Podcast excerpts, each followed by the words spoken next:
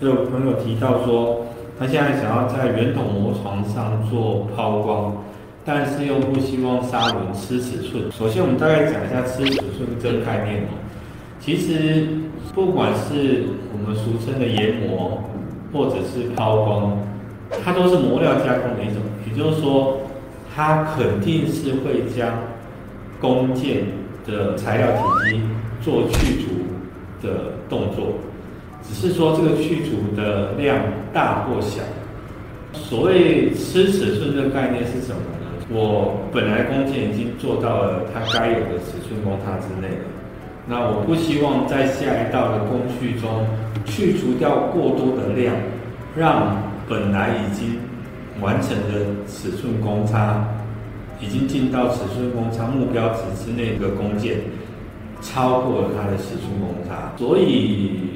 常见的尺寸的概念是说，好像我都不会影响到尺寸，其实基本上是不可能的。只要是研磨或抛光，它还是会影响它的尺寸，但是差别在说，我能不能够在这个抛光的过程当中，不会去超过我本来设定的尺寸精度。从这个角度来讲的话，可能去除量少的情况下，去达到尺寸精度，我们会比较倾向尽可能是用比较软性的抛光材料来去做加工。原因就是因为它相对来讲，它去改变它尺寸精度能力是比较弱的，它基本上是比较呈现服贴与工件表面状况去进行摩擦、磨削、加工的这个方法。这是一点，就是说它的延销力是相对比较弱一点的。不过这个情况也会跟加工时间的长短有关系。也就是说，虽然软性的抛光材料，我的加工时间对于工件的去除量是少，但是如果时间拉长的话呢，我的总移除量可能还是会超过尺寸精度的误差值。这个是需要留意的一点。究竟我的目标值的这个面粗度光泽度跟我起始值的面粗度光泽度的落差的差距到底有多少？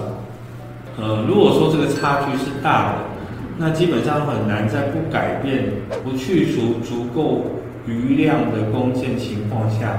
得到好的改善结果。那比如说，我现在希望我的面粗度是从 RA 零点四。降到 RA 零点零四，像这么大的跨距的情况下，但是我希望我的尺寸不会被减少一个 μ，两个 μ，那基本上这个是比较困难做得到的情形，因为可以大家可以想见，如果说我们将这个轮廓像一个高山这样轮廓，要把它砍成平原，那不去改变、不去移除任何材料量的情况下是。比较难做到这一点，这可能是主要的差别。所以结论就是说，不吃尺寸的抛光龙，基本上会比较倾向当然选择比较细腻度、贴削力比较不好，或者是说呃比较有软性、比较弹性的这种材料会比较适合。但是同时也要考虑到，就是说如果加工时间太长，它还是会影响到它的尺寸设定的。光泽度目标、面粗度目标离原先的呃起始值距离有多远？这也必须要考虑的一点。